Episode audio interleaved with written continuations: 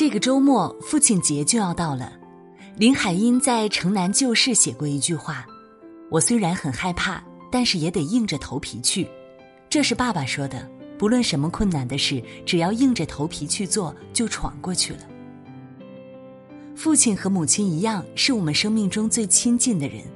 一个合格的父亲会用他的遒劲有力、视野宽宏，带着孩子去认识这个世界，给他的心底浇筑坚定的力量和信念。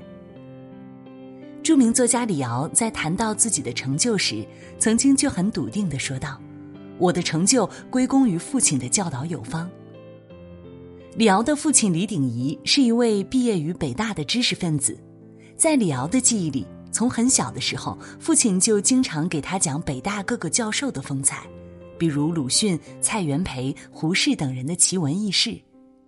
在父亲的言谈里，李敖看见了独立果敢的自由精神，也开始爱上读书。在上学期间，李敖的大部分时间都在图书馆中度过。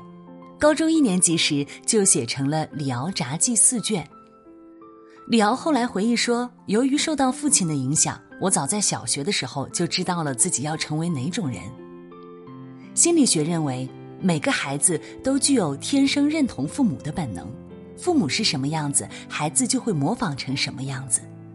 好的父亲懂得管理自己的言谈，为孩子描述一幅乐观壮阔的人生蓝图。成为孩子的人生样板和精神脊梁。美国弗吉尼亚州的一位十岁小男孩在校车上欺负同学，被司机赶下车，并通知他三天不准乘坐校车。小男孩的父亲得知后，没有和校方理论，而是直接让儿子跑步上学。尽管校方只惩罚三天，但这位父亲坚持要求连续七天跑步上学。惩罚结束后，小男孩也不再欺负同学了。而且还因为比较懂礼貌，受到了老师的表扬。这就是父亲在家庭教育中的规训功能，及一种价值观的传承，告诉孩子哪些事情可以做，哪些事情不可以做。